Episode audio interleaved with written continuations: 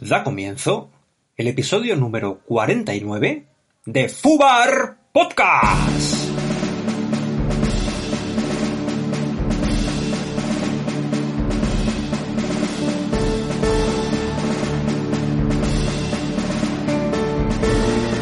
Fubar Podcast, ya sabéis, el podcast de los Wargames con miniaturas nos podéis encontrar en nuestra página de Facebook, Fubar Podcast, en iTunes, en iVoox y sois libres de compartir, de comentar, de suscribiros e incluso de darle un gran me gusta si así lo consideráis. Fubar Podcast somos el gran Eduardo Miguel López Edu, un tipo que de pequeño se cayó en una marmita llena de ospreys y se los aprendió todos. Carlos Emilio García Emilito, un tipo que a la tierna edad de 9 años se entretenía leyendo la Ilíada y jugando con juegos de NAC. Y este que os habla, Jorge Pariente Aguilar, un tipo corriente que sabe rodearse de buenos amigos que saben mucho, mucho, mucho más que él. ¡Comenzamos!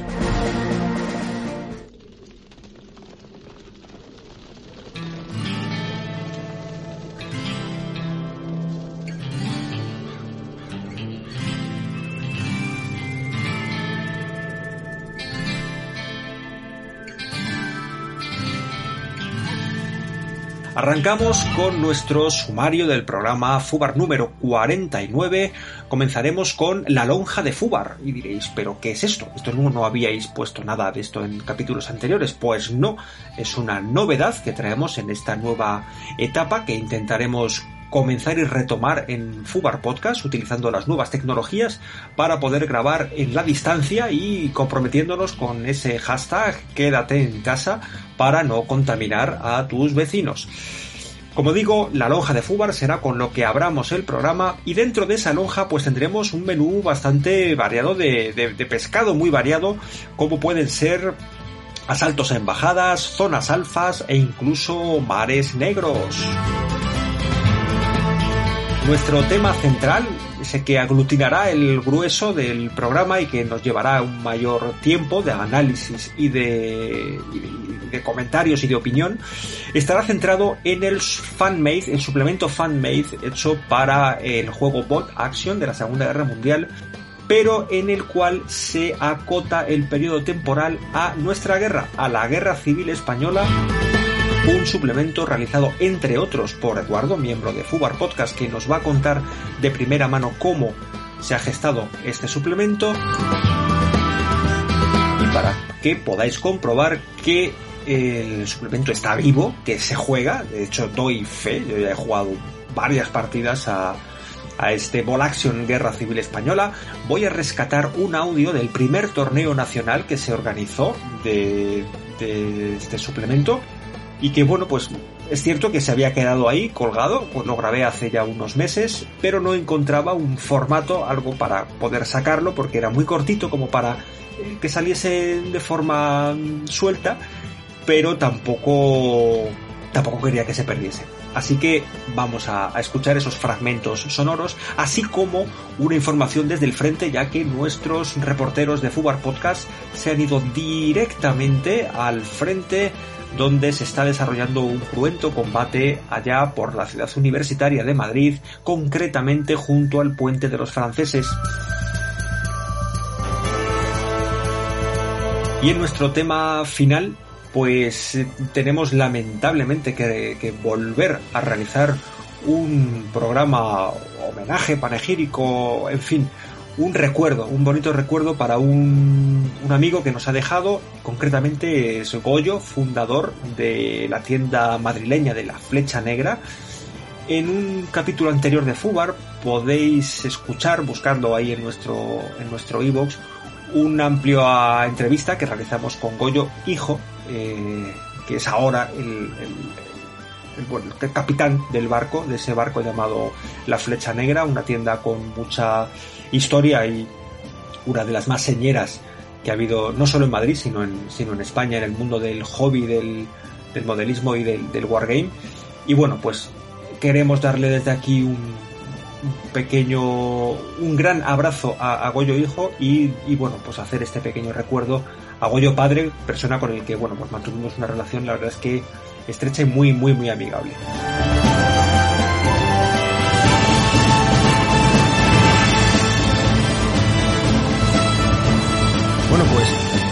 Eh, como ya hemos comentado en, la introducción, a, a, Edu, Eduardo, muy buenas. Oh, buenas. ¿Cómo va ese confinamiento? Pues aquí sobreviviendo al, temporal, como todo, como todo hijo de vecino. Tú eres uno de los. En, las pelis de zombies serías sospechoso de contagio, ¿no? Sí, Quedaríamos todos de, de reojo. Efectivamente efectivamente, pero además por lo, por lo típico de eso que estás desde el principio diciendo hay que tener cuidado, hay que tener cuidado, y luego estás rodeado de, de gente que no sigue ningún protocolo ni ninguna ni ningún cuidado y están en contacto con enfermos ya detectados y, y siguen yendo a trabajar.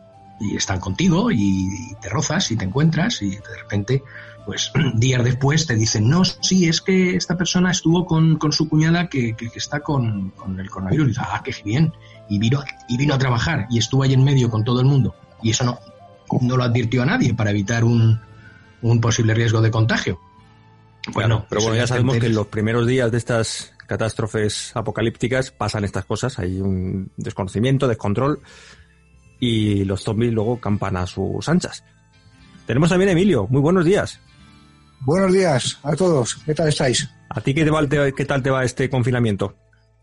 Bueno, pues como dice el meme, ¿no? Eh, vosotros eh, nunca salís, que estáis con las figuritas y tal. Pues ahora, ahora, ahora cuando estamos aprovechando nuestro momento. Resistiendo bien, ¿no? Yo mi, drama personal, que fíjate, con lo que está pasando, mi drama personal es, es, una minucia. Y es que he gastado ya el último bote de spray, ya no tengo más. Con lo cual, oh. vuelvo a la antigua usanza de, imprimar a pincel. A pincel. Pues yo tengo dos botes, fíjate, Jorge. Fíjate. Te lo cambio por papel del culo, que tengo un montón. no por acaparador, es que dio la casualidad. Has sido tú el que, el que ha acaparado el papel. Yo acaparé el último, el último paquete de, de Scotex que quedaba en todo Humanes de Madrid. Me recorrí al campo, día, Mercadona, y solo quedó este paquete de marca que yo en condiciones no apocalípticas no lo hubiera comprado, pero, pero me, nobleza obliga, me lo tuve que llevar. A mí me pasa igual porque yo siempre voy al de Mercadona y me llevo el, paquete, no sé, no sé si 12, 24, lo que sea, y voy ahí, me llevo 6 y me cobran 5 euros por el escotes. Y digo, ¿pero esto qué es, tío? Caro está cagar, macho, en el apocalipsis. Pero se te va a quedar el, el, el culo apocalíptico más suave del mundo. Eso sí, eso sí. Pero bueno, esto, pues esto, que hacemos es un programa para que nadie salga, ¿verdad que sí? Por supuesto, porque Fubar sigue con la política de quédate en casa, quédate en tu puñetera casa, no salgas y nosotros, en nuestra, la medida de nuestras posibilidades, aportamos nuestro granito de arena, que es volver a grabar tras casi un año, ¿no? Puede, puede hacer perfectamente. Por ahí, por ahí, te rondaré morena. Sí, o sea que ha tenido que irse el mundo al garete para que Fubar pueda volverse a juntar y cual Vengadores, pues mm. venimos a salvar vuestro, vuestras dos horas de, ocio, poco más eh, podemos, podemos ofrecer. Bueno, pues...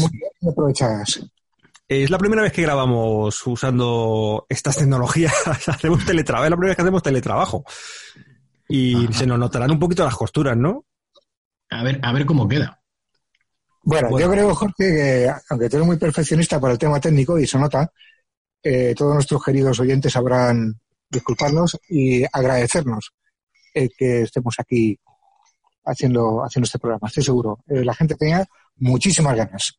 Muy bien, lo importante es que todos nuestros oyentes, los que estaban hace un año y nos han seguido y, siguen recordándonos en, en, grupos de WhatsApp y en foros y en tal, cosa que parece que no, pero nos llega, nos llega la patata, Sí. Pues que estéis todos bien. Que todos estéis bien, que todos guardéis esta confinación impuesta por las necesidades y que nos volvamos a encontrar en futuros eventos físicos más adelante cuando la gente vuelva a darse abrazos, cosa que ahora mismo es complicado. Pues eh, sí, más que complicado. Pero para haceros más llevadera esta, este confinamiento, esta reclusión en, en casa, pues, por cierto, me he dado cuenta que estoy perfectamente capacitado como para ser encarcelado, pasar una temporada a la sombra, o sea, no me, no me he aburrido, no me aburro. O sea que es una, una nota al parte, una cosa que, he descubierto con este confinamiento.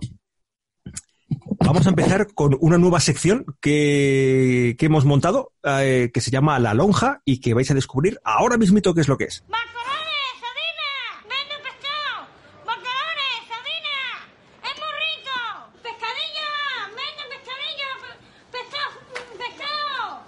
Pues sí, la lonja de Fubar. En, si este programa se hiciese en Estados Unidos, probablemente lo llamaríamos eh, estos que, pujan por, por trasteros, ¿no? Y hacen este tipo de cosas, o, casas de empeño.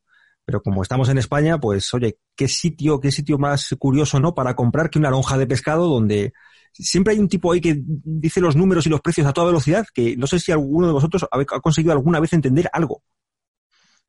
Para mí que no, que no, que no dice nada, que es, es una figura de adorno que le tienen ahí puesto. El hombre hace una serie de sonidos porque todos esperan que eso se haga, es parte del, del entorno y luego funcionan como todo hijo de vecino por, por, por, por, eh, notas escritas con, con, los precios puestos. Pero oye, queda bien, queda folclórico, le da un toque decimonónico o, más antiguo incluso. Queda muy yo, yo, estoy con Edu, estoy con Edu. Yo creo que eso, eso se lo inventan y hacen como que, ¿verdad? De vez en cuando alguien levanta la mano y, ya. Bueno, pues nuestra lonja particular eh, lo vamos a plantear de la siguiente manera. Cada uno de nosotros ha cogido un producto, un juego, un lo que sea, unas miniaturas que hayan salido del mercado recientemente y, va a mm, venderla.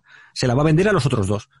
Va a decir, mira, por, por qué me gusta eh, y eh, ver si los otros dos pujan o no pujan por la, por la mercancía que está sacando íbamos a hacer una lonja también invertida, ¿no? Una, una, lonja negativa de cosas por las que no pujaríamos, pero hemos decidido que, oye, que ya bastantes cosas malas pasan en el mundo como para que vengamos nosotros a meter el dedito en el ojo en, en los productos que hace la gente con todo el amor y el cariño. Así que vamos a hacer una, eso es una lonja positiva, lo único que, oye, a lo mejor no nos convencemos y no compramos los productos de los demás. bueno, ¿quién, ¿quién, ¿quién abre fuego? Venga, Edu, que te veo con cara de vender cosas. Bueno, vale. Bien, pues yo había optado por eh, Zona Alfa. ¿Qué es Zona Alfa? Zona Alfa es uno de esos reglamentos de Osprey, de esos libritos azules, pequeños, completitos, facilones entre comillas, para representar pues una cosa bastante curiosa, bastante poco, mm, poco usual. Eh, los que les guste el cine poco corriente eh, habrán visto o conocerán la película de Tarkovsky Stalker. ¿Que no la habéis visto? Bueno, es una visión un poco compleja, porque es una peli larga, con sus cosas de Tarkovsky, para qué vamos a decirlo de otra manera, pero que, bueno, que es interesante. Se, basa en una serie de, en una serie de, novelas y eh, hay también un videojuego del cual ha habido incluso una cierta polémica porque dicen que no tenían permiso para usar ciertos elementos que se han usado. La idea en cualquier caso del, reglamento es, es, una zona, esa zona alfa, además puesto así en a la española, no con, PH, con F. Esa zona alfa es una zona de exclusión en una, zona, en una región poco clara, digamos Ucrania de, de la antigua Unión Soviética, es decir, que tiene un toque muy Chernóbil, donde, eh, bueno, pues eh, grupos de, gente, desde, digamos, eh, chatarreros o basureros del apocalipsis hasta fuerzas militares o grupos armados de, no sé, de la babusca, de, de, la mafia o cualquier otra organización criminal, se internan para recuperar objetos o seguir pistas sobre la posibilidad de, de una especie de núcleo central que, bueno, que, de hecho es el epicentro de la película mencionada, donde, bueno, pues puedes conseguirlo todo de algún modo. Básicamente, pues eso, una historia de, chatarreros posapocalípticos con, eh, con mucha gracieta en un entorno que no es el, habitual. De hecho, ayer, no, anteayer, estaban publicando en descarga gratuita en la página de, Osprey un pequeño suplemento para jugarlo cooperativo o solitario, es decir, una, una forma de potenciarlo, parece que ha tenido bastante, bastante tirón y además pues permite mm, reciclar mm, todas esas minis pues no sé de Copplestone por ejemplo de Future Wars que están por ahí circulando o de o de estas de, de finales de la de, la Guerra Fría y demás todo mezclado con su gotita de Cyberpunk agítese bien con un poquito de hielo y, y bueno pues eh, partidas rápidas eh, dinámicas en y eso es lo que me, llamó, la, me llamó la atención. Yo, yo compro, compro porque me, solo por utilizar las miniaturas de Copplestone ya, ya me tenías ganado ahí, bribón. Y vamos con Emilio a ver qué nos vende. Emilio, me da la... Esto como nunca hemos grabado con cámara, me estás dando miedo. ¿Qué, que buscas en el techo? Sí. Estoy buscando el reglamento del juego que, que, no lo encuentro, pero bueno, no sé, no sé. Bueno, pues, pues a ver, ¿qué nos vendes? Yo también. bueno, ¿has, comprado lo de Edu? ¿Compras lo de Edu? Sí, me compro, compro. Precisamente estuve, estuve viendo estos días en, Foundry Games una figurita, porque me interesa también el tema del lejano oeste, y estuve viendo el de todo el tema de este de. No recuerdo cómo llaman exactamente a la gama, la de las. Future Warriors. Eh, eso es, los callejeros, todos estaban en las callejeras, ¿no? Oh, eso son divertidísimos. Así sí me ha gustado. Bueno, yo, yo vengo con una cosita que ya llevo aquí, ya llevo aquí un tiempo, pero bueno, no. Eh, ya habíamos comentado nosotros hace bastante tiempo, ¿verdad? Que había que hacer un programa sobre él. Y bueno, pues eh, surge la oportunidad y lo digo. Eh, tengo el Black Seas de Warlord Games, que es un juego hecho para la edad de, de, los barcos a vela, ¿no? La época de los barcos a vela que venden, para empezar, un starter en el que traen varias fragatas y varios bricks o, corbetas, ¿verdad? De la flota inglesa. Tú mismo te los tienes que montar, tú mismo tienes que poner los, eh, todos los, cordajes al barco. Esto que es un poco más complicado, tienes que pintarlo, pero el reglamento es muy ágil, es muy rápido, y es muy satisfactorio. ¿Por qué? Pues porque aparte de que vienen un montón de escenarios que no son de mata-mata, sino son de conseguir pequeños objetivos con, pues con, pequeños buques, eh, misiones de realizar o de escape o de hundir o capturar un barco de, de un grupo de barcos, en fin, que no te piden ahí que hagas una película de piratas en la que todos vencen a todos y hunden todo. En fin, es muy, muy asequible. Y luego el sistema de, combate es muy rápido, a base de dados, que dependiendo del tipo de cañones y la potencia de fuego que lleves en cada barco, tiras unos dados o tiras otros y salen unos resultados bastante directos. Y bueno, el juego visualmente es muy bonito. Viene con un tablero ya de fondo azul, desplegable, tú te puedes montar el tuyo si quieres. Y bueno, hay que decir que hay una comunidad muy fuerte en España de esto, a los que mando un cariñoso saludo desde aquí. Eh, hay gente que sabe muchísimo del tema. Me complace ver que toda la afición que hay en España acerca de esto, no solamente sabemos cosas sobre Nelson, después de que los ingleses nos hinchen las películas, sino que en España estamos muy, pero que muy puestos, si no todo el público en general, sí, los que nos gusta, sobre nuestros héroes patrios y sobre nuestras hazañas, que fueron muchas, muchas y muy jugosas y muy bonitas. O sea, no solamente esto es Trafalgar, no es Trafalgar solo. Hay muchas más cosas. Dimos muchas patadas en el culo a los ingleses y a los franceses y a los holandeses. Y bueno, pues esto es una cosa que nos vale para seguir recordándolo y para jugar unas partidas muy, pero que muy agradables, muy rápidas y sobre todo muy vistosas muy vistosas. Y además con la posibilidad que tiene de, ampliar. Ahora ya ha salido, eh, han salido otras, otras extensiones en las cuales eh, puedes comprarte también la flota española y ya empieza a haber buques de tercera línea, ¿vale? O sea, de, perdón, de tercera clase. Eh, hay algunos buques, eso me, refiero en general, ¿vale? Hay algunos buques que salen de primera clase, como son el Orient francés, que fue el que estalló en mil pedazos en la batalla de Bukir en, en Egipto. Esa también es Santísima Trinidad, nuestro glorioso Santísima Trinidad, un poco, un poco torpe, pero muy glorioso y, y, cañonero a tope. Y como no podía faltar, el Victory de, de, Nelson, de Inglaterra, ¿vale? Entonces, bueno, pues ahí poco a poco se va montando con mucha paciencia, pero es bonito y se puede acabar haciendo una colección muy chula. De hecho, tenemos que hacer una, ya me he puesto con ello, a ver si estos días poco a poco pues va saliendo porque quiero que juguemos nosotros en, en cuanto lo dice Jorge, en cuanto podamos vernos y darnos un abrazo. Así que esta es mi oferta de la lonja. Muy bien. Batallas, batallas navales de la época napoleónica. O sea, le, compras o no le compras? Sí, sí, lo compro. Ahora, para que luego este, ese público tan, tan puesto no te, no te chinche, Brick en español es un bergantín. Eso, perdón, he dicho La boleta, boleta es Schoner. he, he dicho que viene del holandés. Perdón, perdón, perdón, es bergantín, bergantín, eso es, un brick es un bergantín. Coño, que Espronceda ahí te estaba llamando a voces con el velero bergantín. Me estaba disparando con 10 cañones de cada banda, ¿sabes? Ahí, ahí, ahí. Bueno, yo, yo te lo compro, Emilio, también, ¿eh? Te lo has comprado tú y eso me congratula mucho, pero, pero yo virtualmente también te compro. A lo mejor mi inversión la hago en algo parecido, ya sabes, de otra época. Lo dejamos para otro, para otro episodio, ¿no? Esta última novela. Ya te veo venir. De, de guerra de barcos de Segunda Guerra Mundial.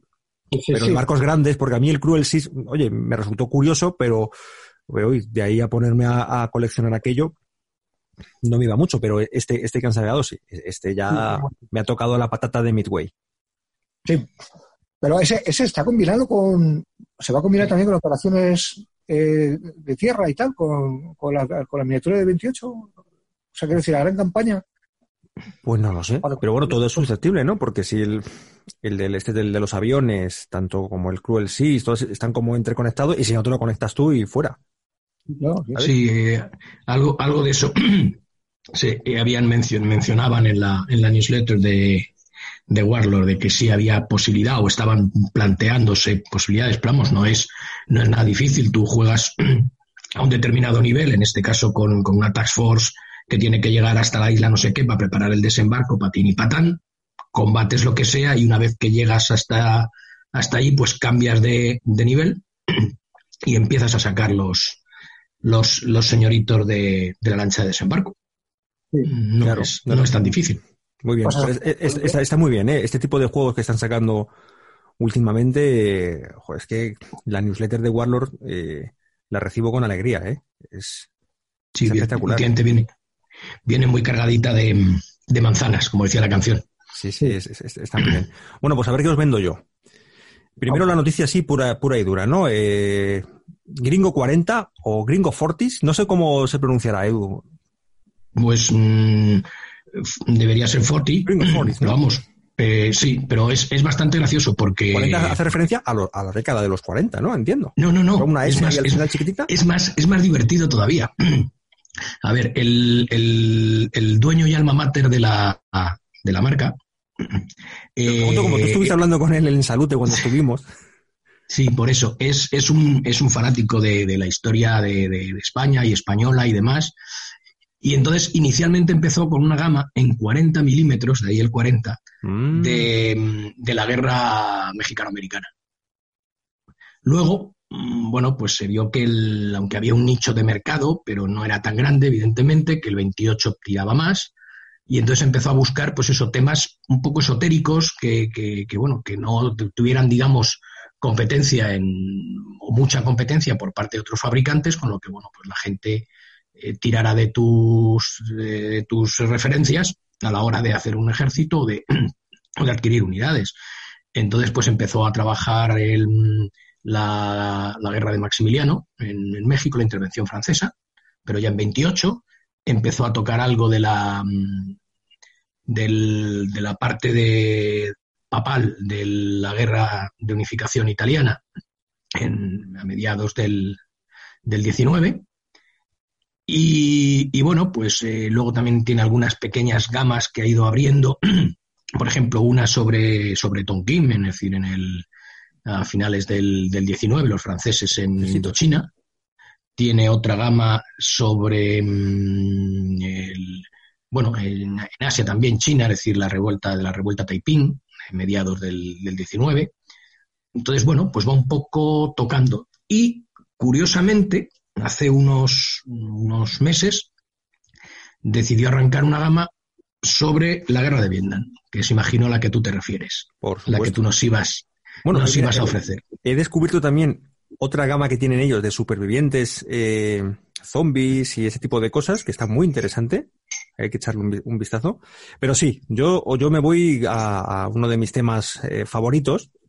Y la noticia pura y dura es que Gringo 40 acaba de lanzar una nueva línea para su serie de 28 milímetros de la guerra de Vietnam, basada en el ataque del batallón de zapadores T-10 del Vietcong en la Embajada de Estados Unidos al comienzo de la ofensiva del TET, 1968, que han llamado a esta mini gama dentro de la gama Firefight at the US Embassy. Esto ya, a mí, ya, Aquí ya te pone. Me hizo investigar, me hizo investigar.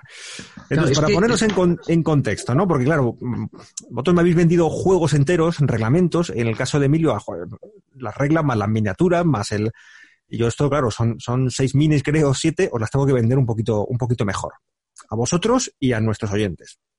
Entonces, para poneros en, en contexto, el asalto a la embajada hay que situarlo dentro de esa primera batalla de Saigón librada durante la ofensiva del TED, que se desarrolló a finales de enero del 68 con un ataque sorpresa pues a todas las posiciones estadounidenses y survietnamitas por todo Vietnam del Sur.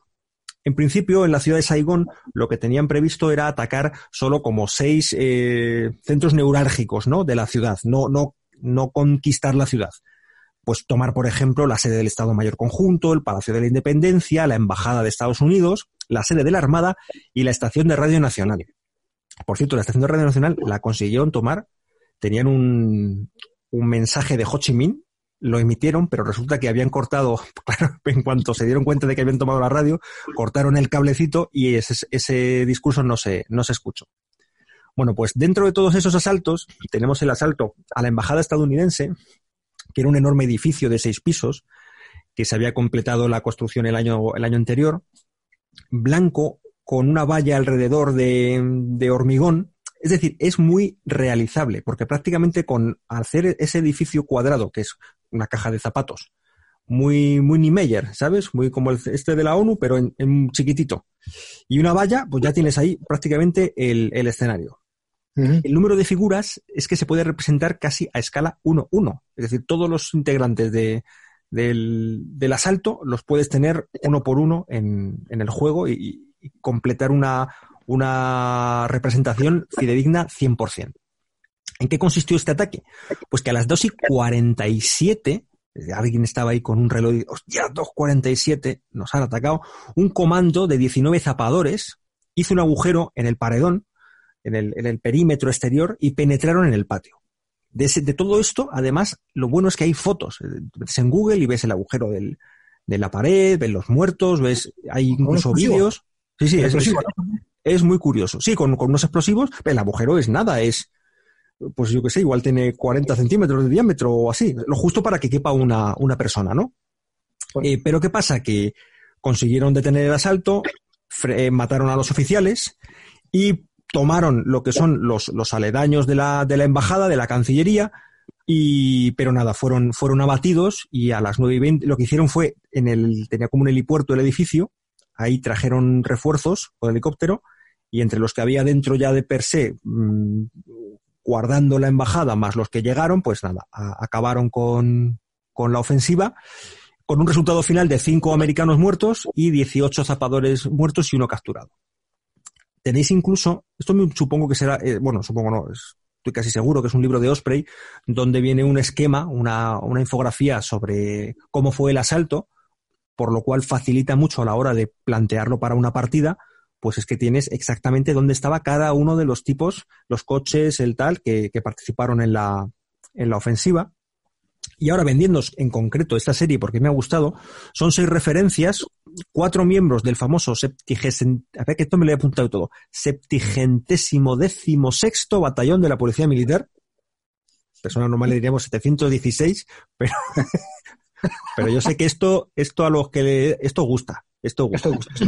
Septigentésimo décimo sexto batallón de la Policía Militar uno de ellos está como arrastrando un herido, como sacándole de la línea de fuego, una, escena así como muy, muy épica, y otros pues avanzando y disparando cautelosamente sus M16. Y luego hay un par de figuras representando a marines de paisano que, estaban allí, que bueno, pues vienen a ser pues agentes de la CIA o esos asesores, ¿no? Eh, que, que mandó Estados Unidos allí, con el arma es una veleta M12. Y además anuncian que van a seguir sacando más miniaturas para esta gama, con lo cual supongo que entre comillas, los malos, pues llegarán también dentro de poco y podrás montarte este escenario, ya te digo, a escala 1-1, o sea, completamente real. Bueno, ¿qué os parece? además hay un, hay un detalle, quería hacer una, una salvedad, y es que eh, cuando Gerard, que es el, propietario de la marca, eh, decide entrar en el tema de Vietnam, que además lo hace casi a la par que, eh, que Empress saca también una gama de Vietnam modelada por Paul Higgs, es decir, es como del don de la oportunidad, pero no parece que le haya supuesto un, una gran tal choque excesivo. ¿Por qué? Porque eh, está trabajando, ha trabajado mucho con eso, con momentos específicos. Empezó con, también con la ofensiva del TET en, en Hue y, la mayoría de las minis están basadas en fotografías reales. Es decir, eh, están reproduciendo una fotografía de un sargento en concreto con el arma tal como lleva en la fotografía, combatiendo o herido o avanzando o tal. Eh, tanto en el caso de los norteamericanos como en el caso de los, de los vietnamitas. Además, con un modelaje muy realista, muy dinámico. Me ha gustado, me ha gustado bastante. No, las he visto en, eh, en persona, vamos, en físico. Pero tienen muy, muy, muy, buena pinta. La única cosita es que son un poco más grandes que las de Empress. Sí, en realidad es que las de Empress son un poquito más pequeñas que casi todas. Porque, o, bueno, he coleccionado mucho Guerra Civil y tal, siempre deben ser un poquito más pequeñitas. Pero bueno, tampoco, oye, puesto en mesa eso no, eso, Hay gente más alta y gente más baja, ya lo, hemos dicho. Effective Wonder. Así que nada, pues me ha gustado mucho y además por el hecho de que sea un, batallón de policía militar, ojo, batallón, eh, había, había tres, o sea, tres tipos. Del, del, MP, el famoso MP, esto que yo sí. siempre cuando veía el equipo A, siempre les iban buscando los del MP. Y en, y en más eran los que se llevaban arrestados a la gente. Pues, pues hay tres de estos y, y, dos, y dos marines de la CIA. Lo que pasa es que según he ido investigando, los datos me, saltan de una página a otra. Hay quien habla de tres agentes de la CIA y dos policías militares y otros tres y dos. Van cambiando. En fin, que yo creo que está, está bien y, como noticia a lo mejor no, es uno de esos lanzamientos bombazo de Warlords o de Games Workshop, pero, pero en, esta, en estos pequeños diamantes, ¿no? Es donde está... ¿Dónde está el, yo después de, haberme leído El despertaferro de Vietnam, pues me has convencido completamente. A tope, ¿no? A tope, total. A por ello. Muy bien. Pues nada, pues hasta aquí nuestra, nuestra lonja. No ha estado mal, ¿no? No, no, no. Producto, producto fresco, producto a lo mejor un poco no tan fresco, pero, pero comestible. Comestible. Sabroso, sabroso. Sabroso, sabroso. Pues ahora vamos eh, bueno, según eh, estamos usando un programa que dice que a los 40 minutos esto va a implosionar y nos va, nos va a echar a todos de, del chat, porque por supuesto es gratuito. No, no, vamos a pagar hasta que no sepamos si esto no funciona bien. Pero si queréis, pues pasamos al tema principal y hoy si nos echa, pues ya volvemos a conectarnos otra vez. Volveremos como porqui, ¿no? Vale, muy bien, pues hemos ido a la lonja, hemos comprado pescado y ahora lo que vamos a hacer es cocinarlo y servir un, plato principal que, vamos, o se os va a hacer la boca agua.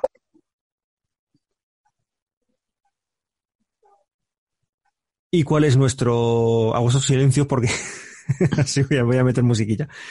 Sí, sí, ¿Y cuál es nuestro plato principal? Edu, véndenos el plato principal.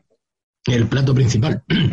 Pues nada, vamos a hablar de la Guerra Civil Española de la guerra de España, que aquí en FUBAR ya hemos tratado en varias ocasiones y seguimos en esa dinámica de entender que al igual que cualquier otro conflicto bélico, es mm, susceptible de, ser reproducido en, mesa sin entrar más allá de, otras consideraciones, en la que es estrictamente la, cuestión bélica, igual que, que sucede con otros con otros conflictos ajenos de, otros países o de otros lugares, donde la, gente parece que no tiene ningún inconveniente, incluso aunque haya protagonistas feos, muy feos o feísimos.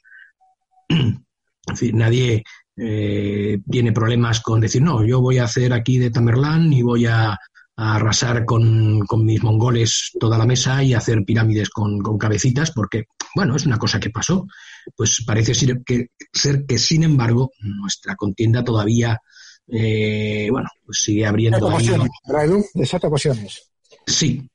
Así que nosotros nos vamos a ceñir a lo que había. Y bueno, pues hace ya tiempo eh,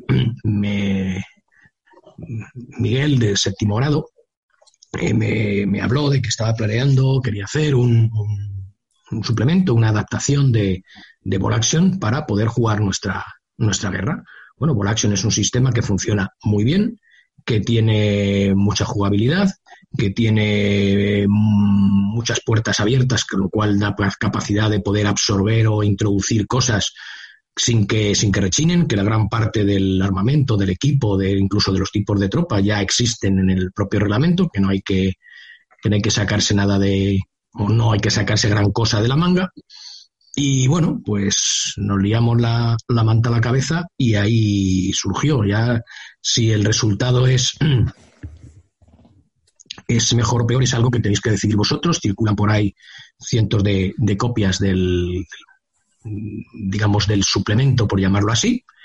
Y bueno, pues parece que sí que ha conseguido encontrar un, cierto hueco en los corazoncitos de los, de los jugadores y lo que es para mí lo más importante, mantenerlo dentro de ese, eh, de ese entorno que es el juego. Es decir, que no, no andamos eh, salcándonos los pies del tiesto, más que estrictamente la valoración de, de una tropa u otra según su, su capacidad y empleo en el, en el frente. Ajá. Voy a leer, si queréis, en, en la introducción del propio suplemento, eh, el propio Miguel, Miguel el Culebras, para los, para los que lo conozcan, pues nos cuenta un poco eh, esa génesis, ¿no? De cómo se le ocurrió, y me, lo voy a leer porque me, gusta mucho que nos cite, ¿no? Dice, el nacimiento de este suplemento de aficionados para aficionados se produce una mañana de lunes. Eso como son las mañanas de lunes, ¿eh? Sí. Mientras empiezo a trabajar delante de mi ordenador y veo que Eduardo y Jorge de Fubar Podcast han colgado un nuevo programa que trata sobre la Guerra Civil Española. Desde niño siempre me había interesado la historia de la Guerra Civil Imagino que como la mayoría, pues de una u otra forma afectó a nuestros mayores. Había oído hablar de este desgraciado conflicto por fuentes familiares y demás. Bueno, pues ahí hace un poquito una reflexión de, por qué se le ocurre hacer esto y oye, eh, el tío se lanza, contacta contigo para, según indica aquí en el reglamento, todo lo que es eh, aportación, asesoría histórica, ¿no? Y de, supongo que de armamento, uniformes, eh, quién estaba dónde y cuándo, ¿no? Sí, la, la parte, digamos, técnica del, del sarao, los, los mimbres con los que había que hacer el, el cesto. Él se ha encargado de lo que es la adaptación y la creación de las listas, o sea, la adaptación del propio reglamento de Volaction. Y, y luego tenemos a Javi Imperio, que ha colaborado con la maquetación y la corrección de estilo. Eso es un poco el, el, núcleo duro, ¿no? De, Sí, de igual este... que se pegó el, el, pobre Javi, porque además, fíjate tú que yo vivo en Madrid eh, Miguel creo que vive en, en, Leganés. En Leganés. En Leganés, sí. Y Javi vive en Málaga. Tuvimos que crear un, un grupo de, de, WhatsApp que era mm, salvaje porque era no parar todo el día constantemente, cada vez que alguien tenía un hueco, comentarios, ideas sobre aportaciones, tengo esto. No me, no me he tirado días volviendo de trabajar en el, viniendo del, del metro para casa, y parándome cada dos pasos porque llegaba un nuevo mensaje y yo no terminaba nunca de llegar a casa porque seguían llegando cosas. Pero decir, no, no, bueno, llego a casa y luego ya respondo, no, porque entonces voy a tener que responder tanto, tengo que, que ir dándole un poco de vidilla a esto. Y bueno, pues la verdad es que fue un trabajo bastante, bastante extenso, que la dificultad de la distancia a veces pues, hace que alguna cosilla se te quede por ahí desajustada o se te quede poco, poco apretada, que hubiera gustado más darle una otra, otra vuelta. Pero oye, a fin de cuentas, esto tampoco es un, un módulo oficial por el cual el, el, público lector pueda, digamos, reclamar por decir, oye, no, es que a ver, con la pasta que he pagado por esto, no me puedes dejar esto en, en un, pues si no estás de acuerdo, tiras un dado de, un dado de seis, como muchas marcas te hacen, ¿no? Pero bueno, esto siempre hay posibilidad de darle un, un sí. de cara en el futuro. Bueno, hay que decir que el suplemento, a través de un grupo de WhatsApp, se hizo una especie de encuestación, ¿no? Entonces íbamos poniendo pelas allí y eh, hay como Sergi, Sergi, que es ed sí. editor de, de Falcata, de Falcata, pues se encargó a través, a través de Pixar Printing de encargar una, una, una tirada, vamos. Y el, libro físico, pues nos llegó a, varios de los que habíamos puesto allí el, el, dinero. Ese libro físico, luego, claro, en el momento que empiezas a hacerte listas, a preparar partidas y tal, es cuando vas viendo, oye, pues los problemas que tenía. Hay una nueva versión que está difundida de forma gratuita en PDF. Yo creo que cualquiera que tenga un poquito de maña la, la va a encontrar donde se han corregido algunas de las cosas eh, que han ido que han ido viéndose pues la verdad es que pues cosas de oye los puntos de este no me cuadran esta unidad que sí que estaba en este sitio resulta que no la puedo no la puedo elegir en el selector de pues, ese tipo de cositas que, que, se han ido puliendo y la verdad es que yo creo que, que está quedando está quedando bastante chulo. Eh, bajo mi punto de vista bueno, mi punto de vista lo voy a dejar para el final. Vamos a comentar primero lo que es eh, el desarrollo del, del suplemento, que viene siendo, pues como, como todos los de, de Volaction que se han hecho hasta, hasta ahora, de hecho guarda la misma estructura, mismo estilo de maquetación, el tamaño es exactamente el mismo del libro, todo igual. Entonces, lo habéis dividido, no sé si, bueno, te, cuento a ti, porque me imagino que habrá sido Miguel, pero bueno, eh, lo habéis dividido en tres, en tres secciones, ¿no? Bando nacional, bando republicano y el CTV, los italianos. Sí. Dentro de cada uno de estos, eh, pues hay una pequeña reseña histórica, hay unas reglas especiales de que, abarcan todo cualquier periodo que, tengas, pues si usas el bando nacional, pues vas a tener estas, estas reglas especiales. Que así que yo recuerde, por ejemplo, del bando nacional, bueno, si no, mira, no, no recuerdo, lo miro en el libro y, y así hacerlo seguro. Por ejemplo, las reglas eh, especiales estas del bando nacional son que están mejor coordinados. Eh, cuando hay un bombardeo inicial, pues el, nacional puede repetir el, lado. Esto yo no sé si lo, habéis, si lo habéis meditado mucho, porque eh, a la hora de la verdad lo que te deja prácticamente es el 100% de posibilidades de que haya bombardeo inicial. Yo no sé si, si el bando nacional tenía esa precisión, porque claro, la tirada se falla con un 1. Con lo cual, si repites, tienes unas posibilidades escasísimas de que no haya bombardeo inicial. A no ser que seas jugador de Blood Bowl. Entonces sí. Entonces sí, ¿no? O sea, yo, también, es otra posibilidad. Luego tienes la regla de la cadena, que, que es que básicamente que cuando te viene un avión, pues si sacas un resultado, en lugar de venirte uno pequeño, pues te viene uno, uno más gordo. Y luego una regla muy curiosa que esta, fíjate, ya la, habíamos puesto nosotros en, en, los primitivos bajo el sol de África y reglas parecidas, que es el Viva Cristo Rey, que es que si tú pones a un, pues el típico con el Cristóforo o pones un cura o algo así, pues da moral, ¿no? A los que, a los que tienen. Pues continuamos, continuamos después de esta desconexión que hemos tenido, pero ya veis que Fubar tiene recursos de sobra y ha vuelto, ha vuelto otra vez. Estábamos comentando las reglas especiales del bando nacional, mejor coordinado, la cadena y viva Cristo Rey, ¿no? Pues el típico de, dar moral al, alrededor de tus tropas, que eh, también se repite en, las reglas de la, del ejército republicano, que tiene en las reglas a las barricadas, y es que como parece ser que los republicanos se portaban mejor defendiendo, pues tienes más posibilidades de ser el defensor en los escenarios, y además eh, que esta yo creo que es la, regla más, más importante que tiene, que tiene el bando republicano, o, la más decisiva, que es que el enemigo no puede correr el primer turno. Con lo cual, escenarios de llegar al otro lado, coger objetivo, tal, pues bueno, puedes frenar un poquito ahí eh, esa, primera, esa primera oleada. Luego, al igual que el ejército ruso en, en Volaxio normal, en la Segunda Guerra Mundial, aquí te regalan una escuadra de, de Ejército Popular de la República, dependiendo de la, del teatro que estés usando pueden ser milicianos o puede ser ya ejército eh, regular, de dos integrantes con fusiles y novato. típico, la carne de cañón, que oye, si tienes suerte y te hacen una bajita y tiras y tal, pues incluso se te puede convertir en, regular. Y luego, pues el comisario político que funciona pues, más o menos igual que el, que el, que el Viva Cristo Rey de los, de los nacionales. Y luego las tropas italianas, el CTV, pues tienen la guerra Celere, ¿se pronuncia así? Celere. Sí, la guerra Celere. Pues esto es que cuando una unidad de infantería o artillería entre en la reserva montando o remolcando un vehículo, el chequeo de orden del vehículo para entrar lo hará sin el menos uno habitual. O sea que van a entrar un poquito más, más fácil. Eh, luego Avanti Saboya, que al comienzo de cada turno resta el número de unidades perdidas por el ejército italiano de las unidades perdidas por el enemigo. Y si el resultante es tres o peor, esto es que los italianos han perdido tres o más unidades que su rival, pues entonces todas las unidades italianas tienen una reducción de dos a su moral básica. Si el número resultante es tres o más, la batalla va bien para los italianos, todas las unidades italianas tienen un valor básico de moral incrementado en dos.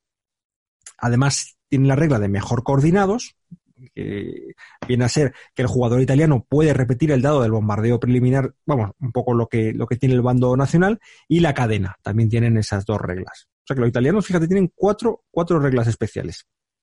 Y bueno, luego lo que tenemos son eh, la típica estructura de pues infantería, pues, oficial, médico, CAIZ, ahí viene ese sabor un poquito más local, ¿no? Que supongo que ahí sí tú has tenido bastante que ver, Edu, a la hora de, de indicar, ¿no? Que, que tenía que aparecer.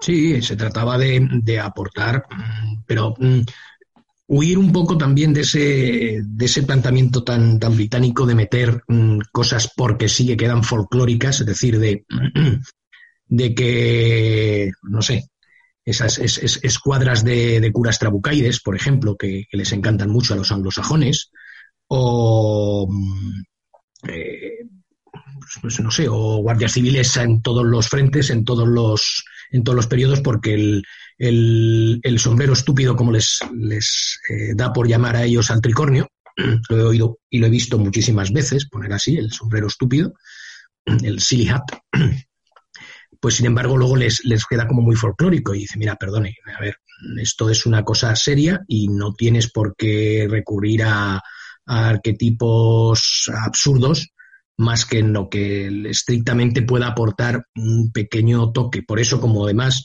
eh, que imagino lo que ibas a mencionar ahora, que el libro está dividido en, en periodos, dependiendo del, del, claro, de la duración de la, de la guerra, con la evolución que hubo de las, de las tropas por parte de uno y otro bando, la creación de nuevas unidades, la desaparición de otras unidades, el eh, cambio de armamento y de, y de mejoras en entrenamiento, etcétera. Bueno, pues intentamos incorporar aquello que mm, le diera ese toque mm, local pero que no supusiera el llegar a la caricatura o a la, o a la, o a la bobada. Es decir, poner por poner. tipo, ¿no? Exactamente. Sí, que si pones civiles, que pongas a la señora vestida normal y no con traje de sevillana, vamos. Mm, por ejemplo. Claro. Por ejemplo. Pues, yo creo que lo que lo habéis más o menos lo habéis conseguido se irá puliendo además, porque esto es, recordemos que es una primera edición, una primera beta, que luego tiene otra, un 1.2, y mm. que además parece ser que la gente de Warlord no está moderadamente interesada en este en este giro que le habéis dado. Sé que les han tendido trampas cuando cuando han venido aquí a Madrid algún mm. representante, ¿no? Algún británico y, ha entrado en tiendas y uy, de repente se encontraba gente jugando al al reglamento este y, qué casualidad. Sí, casualmente, bien, pues es lo normal. Casualmente, y, oye, me imagino que les, habrá interesado, ¿no? Porque digo yo. Mm, hombre, mm, algo, algo parece que, que sí, es cierto que, que Ball Action es un buen sistema de, de juego, que lo que requiere es, mm, a mi parecer, más que de, de corregir reglas, es de redactar un poco en condiciones porque algunos de los, de los, de los párrafos de las, descripciones de las reglas son caóticos, por decirlo de una forma fina o cosas que están ocultas dentro de las reglas de la descripción específica de un vehículo, pero sin embargo ahí está clara cómo eh, eh, aplicar eso en sentido general para todos los vehículos que tengan eh, que sean similares. dices, coño, pues me tengo que comprar el libro de los rusos y leerme la nota que pone el CIS 23 para descubrir entonces que eso afecta a todos los camiones. Bueno, pues a veces sí. lo cual, bueno, pues es un poco, es un poco, pero, pero que ya hay, ciertas reglas que no sé si os habéis dado cuenta en torneos. Que sistemáticamente todos tenemos las mismas dudas con las mismas reglas, excepto los tres o cuatro cracks que se lo han aprendido de memoria. Todo el mundo pregunta, oye, entre vehículos, ¿cómo va? Los asaltos, ¿cómo va? El ataque a edificios, ¿cómo? Porque... Sí, las, las, las, putas ventanas de los edificios, ¿me, todo me divido no me divido? a mí, lo que me chasquea mucho de este reglamento es que ya veis el pedazo de grupo de Ball Action Nacional aquí en España, en WhatsApp, y es que todavía después de años de estar jugando con él, de torneos, de, yo diría que ya de miles de partidas en común, que todavía haya gente que pueda sacarle punta y todavía haya gente que tenga dudas y, muy razonables. Es que, que, haya que haya dudas y dudas razonables, esa la vas a tener siempre. ¿Por qué? Porque siempre habrá una persona que se ha incorporado recientemente al juego, que está aprendiendo ahora, y por lo tanto esas mismas dudas que tú y que yo hemos tenido al principio las va a tener igualmente. Y además en esas mismas reglas, como bien ha señalado Jorge, porque suelen ser siempre las mismas cinco cosas en las que todo el mundo será de morros. Luego está claro que esto o no está bien redactado o no está bien explicado, porque sí. Eh, a ver, mm, si el 100% de los lectores tienen dudas en la, de la misma, en la misma cosa, que no es, no, es que yo no entiendo la, bien la regla de Tiger Fear, por ejemplo, porque ahora al cambiarla pues no me ha quedado claro. Bueno, muy bien, pues puede ser una cosa personal mía. Ahora, si nadie, todo el mundo está preguntando cómo se aplica, cómo funciona, no lo entiendo, no lo entiendo, pues entonces significa, eh, eh, hay que interpretar que no está bien explicado. Si todo el mundo tiene, todo el mundo tiene dudas con ello. Y por otra parte, el, el eh, jugador competitivo, que lo hemos hablado un millón de veces, que le va a sacar la punta a todo, que va a estar buscando por dónde afilar, por dónde a ver puede eh, tener esa pequeña ventaja, que tal, eso los conocemos todos y lo ves periódicamente que se montan esas trifulcas en el grupo porque alguien menciona una cosa, varias personas lo aclaran de una forma que parece razonable, hay quien se pone en contra y de repente hay quien acaba tirando el amante y diciendo, ah, pero es que esto me lo hiciste tú a mí en el torneo y me la colaste doblada. Porque claro, cuando ves que todo el mundo te está dando la razón a ti, no, no, perdona, eso no te lo pueden hacer. Ah, pues mira. A ver, sí, pero bueno, yo es creo que eso es, consustancial a cualquier juego que se juegue mucho, que haya mucha gente. siempre va a haber gente que, pues que ya ha pasado por esa fase, otros que entran nuevos. El problema de los WhatsApp es que como tú no ves el historial de la gente, en un, en un, en un foro tú veías, pues este tiene 3.000 mensajes, pues este ya sabe de qué va la historia pero aquí te está entrando y saliendo constantemente gente, con lo cual, bueno, es, normal, ¿no? Que, esas dudas surjan y que, y que haya que ir aclarándolas de vez en cuando. Ya te digo, yo llevo años jugando a esto y todavía tengo dudas, pero como con cosas muy simples. De, siempre me acuerdo, cuando el spotter del mortero me lo matan, el pin es para el por mortero o el... hay, hay, cosas que todavía, que todavía dudo. Y, y dirijo la Eastpoint Academy, aunque, aunque nos la han cerrado. Lo han cerrado hace tiempo por impago del local. Bueno, pues deciros simplemente que, en el libro este tenéis todo lo necesario para jugar en diferentes, diferentes periodos. Desde el comienzo, el, ¿cómo lo habéis llamado? El no, no pasarán, ¿no? Me parece que era o, o, el alzamiento y revolución. Algo alzamiento y revolución. Alzamiento y revolución. por ejemplo, mira, la última partida que yo he jugado ha sido con a este periodo, y, joder, está muy divertido. Porque aquí casi todo el mundo es novato. Los carricoches que tienes son. Fíjate, yo iba con un, un Renault, un FT17, que ese no es lento, es muy, muy lento, de una regla así, como muy, muy lento. Entonces no puedes moverte y disparar. Si disparas no te mueves, tienes un menos uno para todo. Bueno, un desastre. Bueno, al final conseguí incluso meterlo en la mesa y pegar un par de tiros. O sea que, que, está bien. Esa, esa fase está, está muy chula. Hay, que, señalar, eh, hay que señalar, Jorge, el, que gracias a que vas celebrando cumpleaños uno tras otro, vas consiguiendo que te regalemos una colección de vehículos que no todo el mundo tiene. Bueno, yo tengo ya un, parque móvil y que a veces es, inmóvil y una colección de infantería. Ahora, aprovechando este, este cautiverio ¿no? que, tenemos, me he pintado los, los últimos guardias civiles que me, que me le encargué a Edu y me, que me trajo. O sea, ya tengo la unidad de 12 completa de, de guardia civil. Porque para ese principio de guerra me di cuenta que, o sea, que lo que yo tenía se quedaba muy cojo. Necesitaba algún tipo de unidad un poco de élite porque no, no había manera de meter mano. que los, los, los guardias civiles, además, la ventaja que tienen es que los puedes usar en un bando y en otro, o sea, que te dan el doble de... claro, en, mi, caso, que, me he hecho ejército republicano, solo los puedo usar al comienzo, mm. pero oye, esa regla de que cada, de cada tres hay un disparo extra... Sí. Eh, eso, tiene tela. Telita. Y nada, que si queréis, mira, vamos a hacer una cosa. Para que la gente entre un poquito en contexto de, este juego y que les pique la curiosidad, eh, pues antes de liarnos a hablar sobre posibles listas, miniaturas y demás cosas, vamos a, recibir un informe desde el frente directamente, donde nos van a contar cómo se están desarrollando ciertos combates en las afueras de Madrid.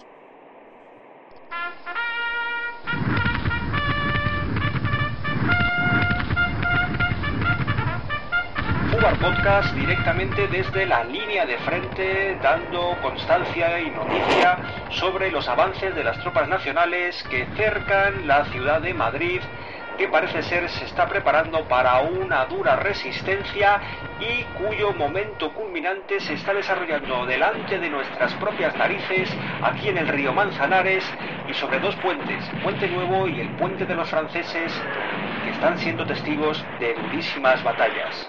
Informa Fubar Podcast.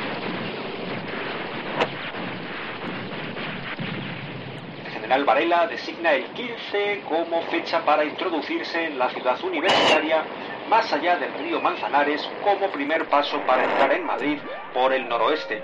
Se anticipa a una ofensiva republicana proyectada por Miaja y Rojo para el mismo día, Varela da el mando conjunto a Asensio Cabanillas sobre las tres columnas, Barrón, Delgado Serrano y el propio Asensio, y el batallón de carros de combate concentradas ahora en la vanguardia de la casa de campo.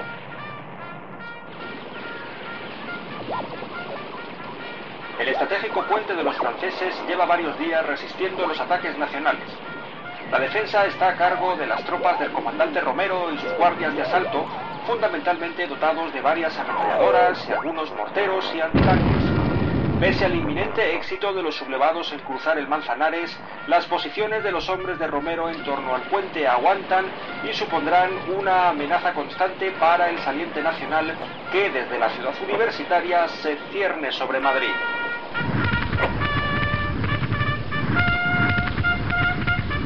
A las 10 comienza, tras la preparación aérea y artillera, el ataque del batallón Panzer I para cruzar por el puente nuevo, apto para los carros de combate, al contrario que el puente de los franceses. Fracasan varios intentos ante el fuego contra carros republicano. Las fuentes mencionan tres carros alcanzados.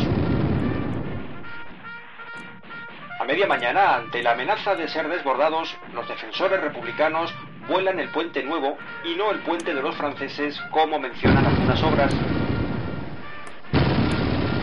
Algunos testimonios hablan de dos Panzer I que lograron cruzar pero quedaron aislados tras la boradura del puente nuevo.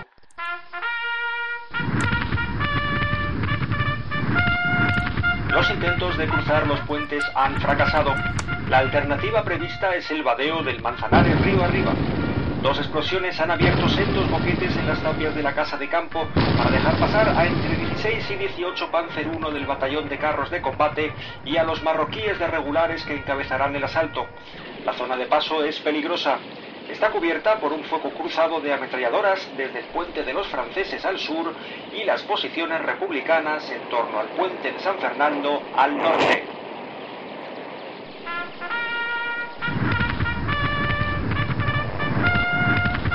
Los Panzer I se lanzan sobre el Manzanares ametrallando las trincheras republicanas, pero les detiene el propio lecho del río muy enfangado y sus márgenes abruptas.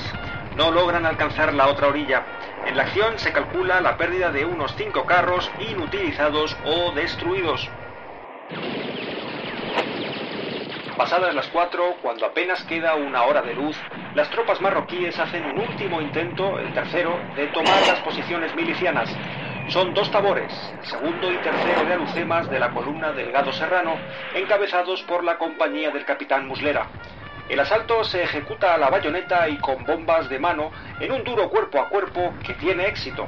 Al final del día habrán pasado en torno a 400 soldados a la ciudad universitaria. Las tropas de la columna López Tienda en las trincheras del margen oriental del río ceden y se retiran hacia el Parque del Oeste. Habitualmente se ha interpretado como una nueva desbandada caótica de tropas de milicianos, aunque la progresión limitada de las fuerzas irregulares indican aún una fuerte resistencia en el sector. Esta pequeña recreación ha sido desarrollada gracias a nuestros amigos de Despertaferro, concretamente gracias al número 4 de su cabecera de contemporánea y basándonos en la ilustración, en la infografía realizada por Antonio Jesús Gil Ortega. Muchísimas gracias. Bueno, pues ya, ya, ya, habéis visto, ¿eh? se están pegando, se están pegando tiros. Sí, sí, está la cosa poniéndose seria, ¿eh? Que digo que eso tiene que motivar a, empezar ya al menos a interesarse de, oye, hay, hay reglamento en español, hay figuras, porque hay figuras, ¿no, Edu? Sí, que hay figuras. Claro que hay figuras. Tienes la, la, excelente gama ahora en el establo de Empress, que en su día empezó Anglian Miniatures, que son modeladas por Paul Higgs, que la prueba está en que tiene, en que tiene tirón y, vende, es que siguen ampliando referencias. Hubo una temporada, hará cosa de un par de años, que parece que se había quedado como, como de vale. Ya tenemos una, una gama mm, bien, vamos a sacar un par de referencias que son los abanderados y eso, porque bueno, pues por darle un poquito de, de colorido, porque esa es otra muy, muy anglosajona. Parece que no conciben nuestra guerra si no hay un montón de tíos con banderas corriendo por delante de todo el mundo. Cosa que. Mm, bueno, una por cada unidad, macho. Mm. Sí, hombre, le da, le da, le da colorcillo y le da, ¿eh? Pero vamos.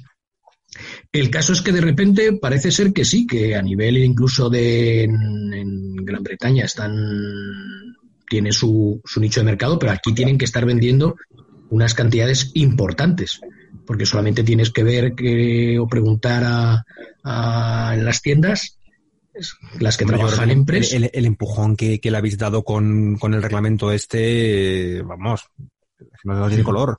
Porque Ball Action te puede gustar más o menos, pero es como el VHS. Oye, es el que se ha impuesto, es el que hay. ¿Quieres ver películas? Pues tienes que pasar por ahí. Si quieres jugar a Segunda Guerra Mundial y tener una cierta comunidad regular de juegos en tiendas, en clubs y tal, pues, pues te toca jugar a Ball Action. Si te lo han puesto en, en bandeja, el, el hecho de poder utilizar las miniaturas de la Guerra Española con ese reglamento, pues yo creo que, claro, esto ha tenido que notarse en las ventas sí o sí, seguro.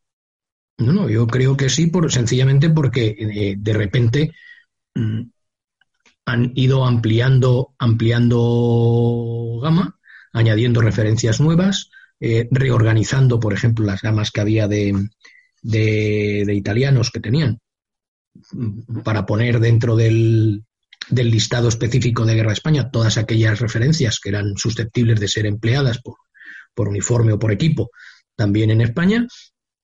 Así que eh, está claro que, sí. Bueno, luego hay más marcas también, no la misma calidad. Por ejemplo, Barnes Miniatures tiene eh, la que eran aquella gama que era de. Mm, ay, ¿cómo era? Figures. Armor Figures and Artillery, me parece que era, o algo similar. o Force of Arms, una, cosa así. Que, Force of Arms a mí me suena. Que cerró, cerró y luego lo compró este hombre y la sigue sacando. Bueno, no tienen la misma calidad que, que las de mm, la empresa, se quedan un poquito, un poquito más mustias, pero bueno, oye, te da una otra opción y, y, tienes más referencias y más posibilidades. Y luego ahí tienes cracks como, como la Alexis de, en, séptimo grado que, saca figuras de donde no las hay, que es alucinante. De repente empieza a coger una, figura y de repente dice, no, es que voy a hacer eh, regulares de caballería. Y dices, bueno, ¿con qué no? Con rusos no sé qué. Y, al final el caso es que luego los ves y dices, coño, pues, pues muy pintones, muy aparentes y, muy resueltos. Sí, la verdad es que, Hay, hay, bastantes posibilidades. El tema de vehículos que comentaba Emilio, cada vez hay más. Yo casi todos los que tengo me parece que son de, de Empress, ¿no? Yo creo que el 100% de todo lo que tengo es de mm. Empress. Pero ahora, por ejemplo, Warlords acaba de, anunciar el T-26 sí. con calcas para Guerra Civil Española. Tanto mm. como vehículo capturado como, como vehículo de la República, con lo cual ya el nivel de calidad aumenta un montón, es plástico y, mm. y ya no tienes que andar buscando o viendo cómo, cómo personalizar el vehículo, porque no, porque en la caja te viene. Sí, sí. Eso es lo que me da a mí eh, a, entender que, esto ha debido de calar ¿no? Un poquito. Mm. No sé cuál será la política, porque oye, la Segunda Guerra Mundial se les va a ir acabando. Pues llega un momento que, ya no tendrán más suplementos que sacar, tendrán que abrir. Lo hicieron con la Guerra de Corea, mm. que yo creo que en nuestro país ha sido anecdótico. No sé si habrá alguien jugando a, al periodo de Corea. ¿Tú lo compraste, Eduardo, el reglamento? Sí. Sí, pero porque, básicamente porque, bueno, tenía curiosidad y porque la guerra de Corea es una de esas guerras olvidadas que siempre me ha llamado la, la atención. Y bueno, pues tenía curiosidad en ver cómo la enfocaban. La verdad es que el enfoque chapó, o sea, mm, muy, muy estudiado, muy, muy profundo. Eh, ¿Qué se le puede mm, achacar, digamos, o sacar en, como punto negativo? Bueno, pues que por aquello de que todo el mundo tenga carricoches y que todas las listas puedas llevar pues al menos algún vehículo y tal, pues hay más vehículos de los que realmente se llegaron a ver y algunos cogidos con pinzas. No, los chinos tenían este vehículo, pues entonces en la lista de chinos lo puedes meter. Vale, justifíqueme usted dónde, dónde los chinos usaron uno solo de estos vehículos en, Corea, porque yo no lo he encontrado. Y mira que... Pero desde el momento en el que tenemos 250.000 unidades de Pumas por los tableros de Europa, con... Pero no saltan, ¿eh? ¿Eh? Pero el Puma no salta. ¿Eh? ¿Que el Puma no? No asalta. Sí, que es, una de las bromas, ¿no? Que han metido en la última newsletter de, sí. de, de, Warlord. Pero eso que eso sí que se usaron. Que tengamos ahora, pues, todas, las, todas las batallas, todas las partidas aparece un Puma. Pues eso, son, estas cosas que tienen los reglamentos. Claro, pero en general, ¿no? Porque ¿cuánta vieja guardia hay en los reglamentos napoleónicos? Claro, claro, claro. Al final, la gente va un poco al, a, lo, que a lo que te motiva o por exótico o por o por legendario, por peliculero, por lo que sea, ¿no? Y, al final te lo acabas haciendo. Pero vamos, que, que ahora yo creo que tienes bastantes posibilidades. Lo que yo no sé si igual es a lo mejor es salirnos un poquito del tema, pero eh, yo apostaría más a que antes de meterse en la guerra civil española, supongo que entrarían en Vietnam, porque si ya has hecho Corea, entiendo que hay muchas reglas que ya las tienes ahí adaptadas y que a nivel internacional puede tener más tirón. Pero oye, nunca se sabe. Parece, parece que por ahí circulaban, circulaban voces de. Sobre todo por la lista que has dado de que hay diferentes compañías que de repente han empezado a sacar gamas de miniatura de Vietnam. Que a lo mejor puede coincidir porque como el año, el año pasado, no, ya estamos en el 20, el anterior fue el aniversario de Huey y de toda la ofensiva del TET y en fin, han sacado libros, conmemoraciones y demás. Pues no sé si coincidió con eso o precisamente por coincidir con eso Warlos ha empezado a pensar, oye, pues igual sería una, buena opción. no, veis, nosotros estamos viendo, porque tenemos el vídeo puesto, vosotros no lo veis, pero Jorge está babeando desde que empezaba a decir que tal vez, tal vez empiece a hacer Vietnam para Action. Lo tengo en 15, pero me lo, me lo haría otra vez. Bueno, eh, piensa que hay, hay al igual que, nuestro, nuestro módulo para la guerra de España, hay mm, circulando al menos dos que yo conozca de adaptaciones fan-made para, para Vietnam con Ball Action. Sí, pero ¿sabes qué pasa? Que al igual que con el de la Guerra Civil Española, mi intuición me decía que difícilmente estos iban a sacar un, un especial al menos solo mm. de la Guerra Civil Española, yo creo que lo, intentarían abrir un poquito más. Yo creo que de Vietnam sí que lo van a sacar y me estoy esperando, ya, ya lo, porque ya joder, me pinta un ejército entero de, en 15. Me esperaría que hubiese un módulo oficial con listas para ya tirar sobre seguro. Sí, claro. ¿Sabes? Pero vamos, que, que, que fermento a nivel de, público y de afición mm, hay, es decir, que hay ese pozo sobre el que Warlord puede trabajar, es decir, que no es simplemente que alguien en el, en el equipo de diseño o en, en, la dirección se, le, se levante por la mañana y diga, ah, pues mira, podríamos hacer algo.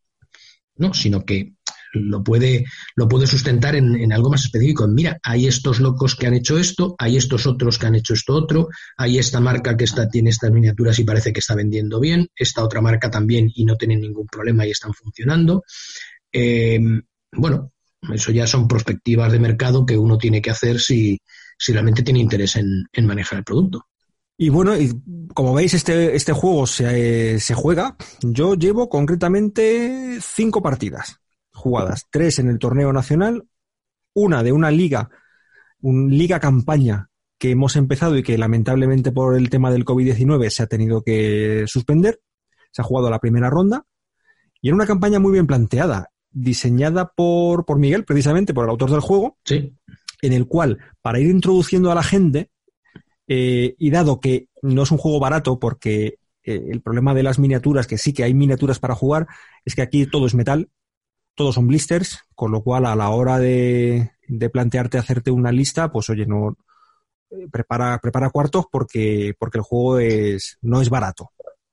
Entonces, para dar un poco tiempo a que la gente se vaya comprando cosas y vaya pintándolas, pues eh, se ha hecho una campaña escalada, empezando por 500 puntos, 750 y la última partida será a 1000. 1000 puntos yo considero que en Guerra Civil Española son una pasada. Son muchos puntos. ¿Por qué? Porque es un Pues sí. juego donde prima la infantería, donde los vehículos no son muy potentes, por lo tanto son baratos. Como tienes las limitaciones de un solo vehículo por, por platón reforzado, pues o empiezas a meter dos o tres mm, platón reforzados de estos, o, o es complicado llegar a los, a los mil puntos. Tienes que haber pintado un montón de miniaturas. Teniendo en cuenta que muchas son tropas nomatas, milicianos, em, falangistas y demás. Perdón. que- Perdón. Uy. Bueno, hemos, hemos perdido a, Edu, pero sigo, sigo hablando, estamos hablando de jugar. Y ahí creo que soy el único de los tres que ha llegado a jugar, a jugar partidas de esto. Entonces, pues nada, eso es un torneo escalable. Hemos jugado la primera, está inspirado todo en la el, en el ascenso de los nacionales a través de Extremadura. Ha habido un total de, creo que han sido seis partidas las que hemos jugado, todas como interconectadas, ¿no? En diferentes sectores de los alrededores de Zafra, me parece que era, y del pueblo es así. Y he de decir, he de decir que hemos perdido todas las partidas en el bando republicano. Todas. Solo hemos ganado una por incomparecencia del rival. Con lo cual, una, Legionarios de, de- borrachera por ahí, en algún sitio. me surgen varias teorías. La primera, somos muy malos. Hemos coincidido todos los paquetes jugando en el bando republicano. Esa es la probablemente la más cierta de todas. La segunda, hay un problema en el reglamento porque estadísticamente es muy complicado que, que, un, que un bando entero pierda todas las partidas, pero todas, ¿eh? Todas. Y la tercera es que creo que los nacionales se han organizado mejor. Tienen a uno de los campeones del mundo en el equipo que está un poco asesorándoles al tema de listas y lo nuestro es, como era la República, un descontrol absoluto. Cada uno se hace la lista por su cuenta. Yo jugué, fíjate, mi primera partida, como se juega a 500 puntos, la mesa tenía que ser más pequeñita. Bueno, pues yo llegué pronto al club, monté la mesa, se me olvidó esa regla, y entonces yo la jugué con 180 centímetros de, de ancho, cuando el tema era que el, que el enemigo tenía que sobrepasarme, ¿no? Yo defendía y tenía que pasar por mi lado. Claro, al tener mucho más ancho del, del reglamentario, pues claro, no... Se lo puse más fácil todavía, ¿no? Pero bueno, más allá de todo, de todo aquello, eh, ese día jugué la partida de mi vida. Sí. O sea, sinceramente, ¿eh? táctica, estratégicamente, tuve unas tiradas de la leche. O sea, mejor no puedo jugar. Bueno, pues palmé 6-2. una cosa, una cosa increíble. Y luego en el torneo nacional este, no sé si lo llego a comentar al, en el vídeo, yo hago lo de siempre en, los torneos, que es derrota, normalmente empate o derrota y victoria en la última. Debe ser que me tranquilizo ya va al final. Y, y nada, pero bueno, el resultado final es que todas las partidas han sido en general muy divertidas y que el reglamento funciona perfectamente. Voy. Pues yo creo que tengo que acabar de pintarme los regulares y ya tengo preparados los, los reguetés, esos que me regalasteis. Vamos a ver si somos capaces de, cuando se acabe todo esto, preparar una batallita. Hombre, 500 puntitos sí te harán, ¿no? Y hombre, yo creo que entre eso y no sé si tengo por ahí perdido algún Panzer 1 o alguna cosa así que pueda valer para reforzar o algo. En fin, si no usamos un proxy o algo, yo creo que sí, vamos. Mira, te voy, a, te voy comentar, por ejemplo, la, la lista que he llevado a este torneo para que la gente se haga un poco una idea de qué necesita para jugar en, términos de cuántas miniaturas, ¿no? Por ejemplo, esta de 500 puntos que, me hice para la, para la liga. Llevo un alférez novato. Llevo dos unidades de seis guardias de asalto, cada una veterana. Llevo el grupo de milicianos de 12 que te regala el reglamento por, el hecho de ser yo. Llevo una unidad de siete milicias comunistas y otra de y otras dos otras dos de seis eh, figuras también de milicias comunistas otra unidad de seis eh, figuras de milicia de los partidos una ametralladora media y el Renault el FT-17 o sea tú fíjate 500 puntos y al final han metido un montón de infantería pero bueno son 12 y 12 24 48 bueno pues unas 50 y pico 60 figuras en, de infantería y un vehículo o sea, bueno, es, si, si metes mil puntos, la verdad es que se te va a un disparate de figuras, de tiempo en pintar y de pasta. Claro, lo que pasa es que estamos hablando de que esto es el a sangre y fuego y que lo único veterano que yo tenía era la guardia de asalto. A lo mejor, por ejemplo, si yo tuviese, hubiese tenido pintado guardia civil, y que son más caros, pues claro, ahí estás reduciendo bastante el número de figuras que tienes.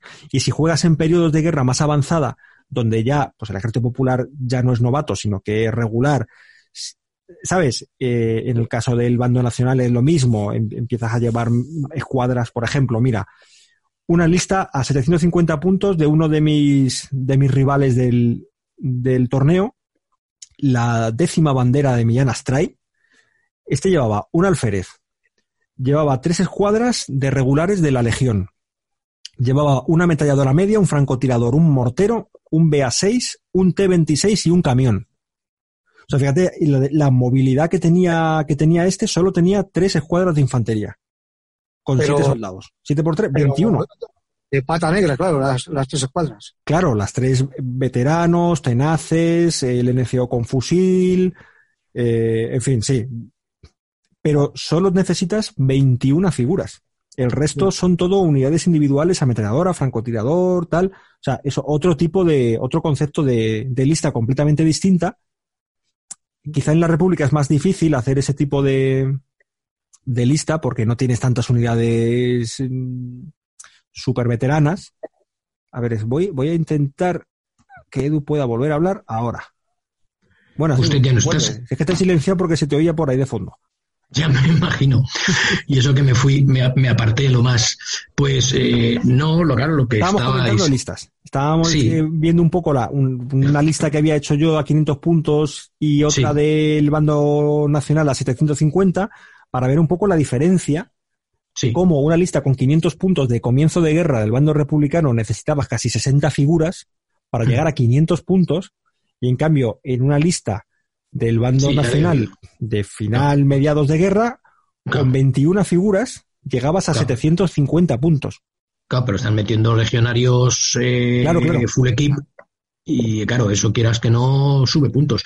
Ese es el, el, un poco al hilo lo que tú decías antes, efectivamente, que para alcanzar mil puntos en, en Guerra Civil Española, incluso con, con legionarios full equip, con internacionales, con ametralladoras hasta los dientes, y aún así, te, cuesta un poco tal. Y si encima no vas llevando los, los mascas, sino que llevan masillas, es decir, como lo lleves una, una horda de milicianos, mm, vas dado, porque necesitas 80, 90 figuras sin ningún, sin ningún problema. Y ahí cuentas muy poco con recursos plástico, por ejemplo, para, para, poder sacarlo, porque lo que hay en plástico son uniformes muy característicos, muy poco españoles y difícilmente transformables. Requiere tanto trabajo que al final mm, lo que te ahorras en, en dinero te lo, te lo comes en, en, horas tiempo, claro.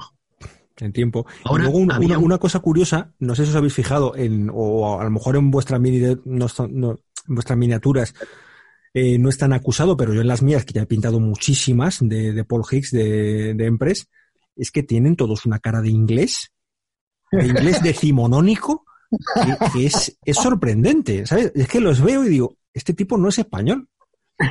a mí para las brigadas internacionales me viene fenómeno, pero claro, yo veo, de verdad, veo tenientes con unos bigotes y unas cosas que digo, ojo, macho, si, si parece Kirchner, que está llamándome al, reclutamiento. Y luego, muy curioso, ahí es donde se ve que, no, claro, que el modelista no es español. 12 guardias civiles me he pintado, ni uno solo tenía modelado bigote. Pero vamos a ver, ¿qué rigor histórico es ese? si lo he tenido que pintar yo ahí como he podido. Sí, sí, sí.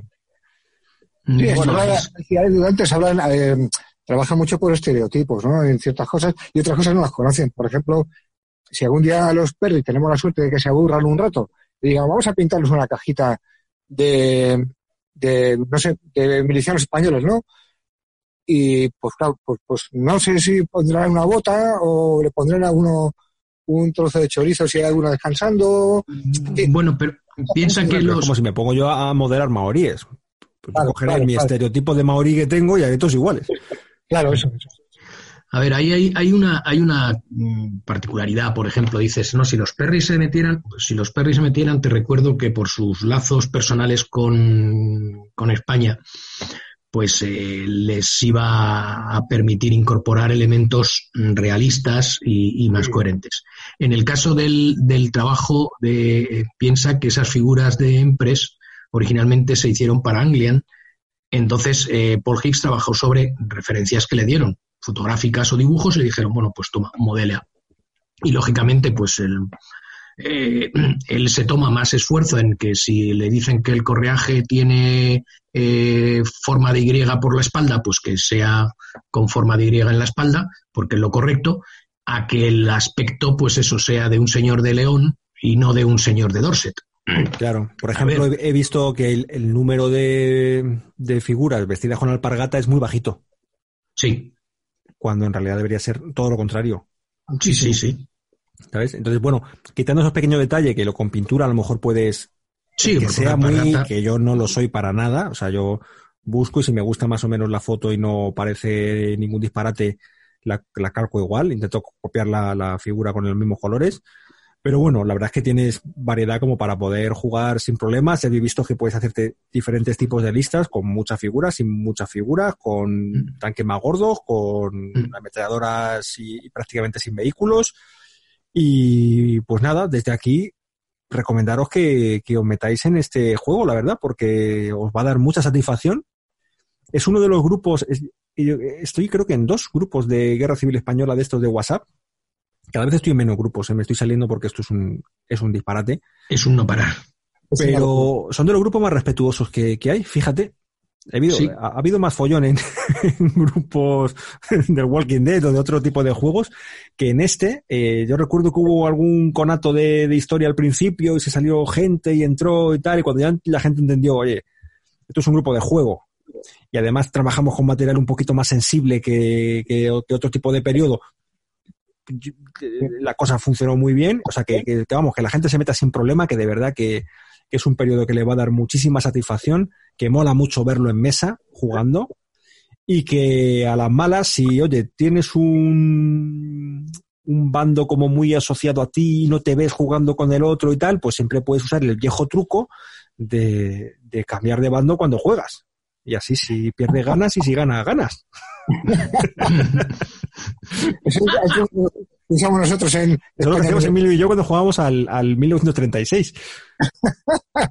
Sí, salíamos los dos contentos, ganábamos los dos siempre. o ganamos nosotros o ganamos nosotros, una de dos. Sí, sí. Pues, pues nada, gente, que no sé si queréis decir algo ya para concluir. Pues en el grupo de WhatsApp, que es un grupo de WhatsApp de Civil, supongo que lo sabéis, también de Colación, eh, yo creo que hay, eh, hay muy buen ambiente porque las personas que más lo mueven son gente que son mm, están muy interesados por el tema histórico, por el tema recreativo y por el tema de simulación. O sea, mm. eh, hay gente que pinta pinta nacionales, pinta republicanos y dice, mira que bien me han quedado estos legionarios, mira que bien me han quedado estos anarquistas y, y lo ven así, lo que decías tú, Jorge, al principio, que de un modo, pues eso, aséptico, ¿no? Es lo que hay que hacer, es esto como historia pasada y, y ya está, y, verlo así, y, dejar un poco las ideas al lado y disfrutar con los uniformes, los correajes y los modos de combatir, en fin, lo que nos gusta de todas las cosas de estos, de, este hobby, ¿no? Que es, eh, pues eso, que si miramos a los maoríes... Emilio, sigue con lo que, lo que nos estaba diciendo, que esto nos ha vuelto a echar. Vale, estábamos hablando de, lo que decías de los madriles, ¿no? Que al fin y al cabo, pues se trata de ver las cosas con neutralidad y desde el punto de vista de amo este hobby, me fijo en las cosas bonitas, exóticas, y en que sobre todo me fijo en que lo que hay que hacer es hacer amigos con esto. Y, yo creo que en el grupo de guerra civil de Volaxion ahora mismo lo que, lo que permanece, una gente majísima. Le mandamos todo de aquí un abrazo muy fuerte, abrazo virtual, eh, porque no puede ser de otra manera, por desgracia. Y bueno, pues esperemos estar pronto todos juntos en las mesas para, para jugar. Ahora, ahora esto del coronavirus me ha picado a mí para, hombre, ya, eh, ves, de, de, aprendes a apreciar las cosas que no tienes. Voy a acabar el ejército este de guerra civil y vamos a echar una guerra civil que te pases. Hombre, ahí, eh, con dos. Ahí está. pues sí. Pues nada, terminamos este, el tema un poco central del, del programa. Y nos vamos, pues lamentablemente, a, a, otro, otro panegírico que tenemos que lanzar aquí en Fubar en, en, nuestra parte final. Esta vez el que nos ha dejado es Goyo, fundador de la tienda de Madrid La Flecha Negra, una tienda señera y con muchísima historia aquí en la capital y que como me comentaba ahora Emilio a, micrófono cerrado, ha hecho mucho por, por vender en, en, provincias y a través del correo y, ahora a través de, Internet. Y bueno, pues nos ha, nos ha dejado el, el, dueño. Nosotros teníamos una cierta relación con él, eh, más en el pasado, eh, de colaboración incluso, cuando sacamos nuestros, nuestros reglamentos eh, africanos. Pues la verdad es que siempre vimos mucha receptividad por su parte a la hora de tanto vender allí en la tienda como siempre te daba consejos, ¿no? Tenéis que sacar esto, otro, tal, para así poder mover y, y no, nos recomendaba periodos que imagino que quería mover miniaturas de esos periodos. Habla con Eduardo y dile que a ver si la guerra de la independencia podemos hacer algo para, para sacar stock. Yo sé que a Eduardo le tenía un, un especial cariño y, y además un, tanto extraño porque Eduardo no dejó de ser durante mucho tiempo competencia suya y, y sabemos que Goyo a veces con la competencia pues no, no tenía una muy buena relación, pero que yo creo que con los años, el mismo Paco, Paco de Quimera nos dijo que con los años ya eso se había ido puliendo y que ya había llegado a una, incluso ahora tener una buena relación y que se enviaban clientes el uno al otro y que si alguno venía a Quimera preguntando por, por cualquier miniatura y no la tenían, oye, pues mira, pásate por la flecha negra a ver si, si la tienen. Y me consta que al revés ese flujo también, también funcionaba en el sentido inverso. Y pues nada, Edu, ¿qué nos, qué nos puedes contar? Pues, pues sí, que es, hombre, que es eh, doloroso siempre llegar al, al, día de las, de las alabanzas, porque eso es señal de que ya no, no estás aquí para, ni para disfrutarlas, ni para recibir las críticas. Y bueno, pues, qué decir, efectivamente, que Goyo ya es una, una figura que, que forma parte de la, de la historia del, del hobby en, en, Madrid o en España en general. Y, y, bueno, que él tenía una forma muy particular de entender el, el negocio, que el, bueno, pues se tradujo en su forma de, de, actuar, y eso ya ahí ya entraríamos en, en si era lo más eh, acertado o no. Evidentemente, bajo el punto de vista personal, lo sería lo correcto, porque es por la decisión que tú tomas pero no es el, eh, ahora la oportunidad de, de, tener que comentar, mm, bueno, pues eh, historietas y, chascarrillos, digamos, o anécdotas. Simplemente recordar que, bueno, pues que efectivamente fuimos competencia durante mucho tiempo y que eh, Goyo, pues, era un tío emprendedor que fue uno de los pioneros de, de esa mmm, calle del sonido que había en Madrid, en la, la calle Barquillo, donde casi todos los establecimientos eran de pues de equipos de música, de amplificadores, de reproductores, de radios, de los primeros vídeos, en fin, todo eso y se fue haciendo una, una pequeña zona, digamos, y esa era un poco su, su teoría económica, siempre era defensor de las zonas de no, vamos a instalarnos aquí de manera que estemos todas las tiendas cerca porque eso hace, le da una mayor oferta al cliente. Efectivamente, por un lado es, es cierto, porque tú, por ejemplo, que, ven, que venías desde, desde Fuenlabrada, pues el que en un radio de 10 minutos andando o 15 minutos andando tuvieras 3, 4, 5 establecimientos eh, similares, pues te permitía ver más novedades, lo que no tenía en uno lo podía tener en el otro, si se había agotado en uno podías encontrar entonces en otro y, no irte con las manos vacías de vuelta a casa. Pero tiene la, otra lectura y es que, eh, claro, mm, si todos trabajamos lo mismo en el mismo entorno, pues no estaremos vendiendo más. Simplemente yo venderé uno y tú venderás el otro. Y, bueno, pues a los demás a lo mejor no les, no les, no les llega. Pero él siempre defendía un poco esa, esa tesis de, de, la zona, del apoyo, y sí que es verdad que con los años pues, se fue un poco atemperando, y bueno, pues eh, se hizo más colaborador con, con, con, otros establecimientos, en fin, después de sus de todas aquellas historias que en su momento pudiera haber, pero que no, no creo que ahora ya merezca la pena el sacarlas a, a colación. Simplemente, pues eso, que recordar que en un momento en el que el, eh, el juego o la miniatura histórica en Madrid, nosotros en Alfil lo habíamos abandonado y se había quedado eh, ya totalmente fuera, pues él tomó ese, ese relevo, se esforzó en enfocarse más a, a, ese, a ese tema y bueno, pues mantuvo el, el, pabellón alto hasta que, bueno, pues los establecimientos igualmente lo, lo, también lo trabajaban de otra manera, con otras marcas, pero bueno, pues le, le dio un, balón de oxígeno al, al, juego con miniaturas o a la miniatura histórica en un momento en el que, bueno, pues realmente había, se había quedado sin ningún, sin ningún apoyo comercial en, en Madrid, o apenas, apenas lo, lo había.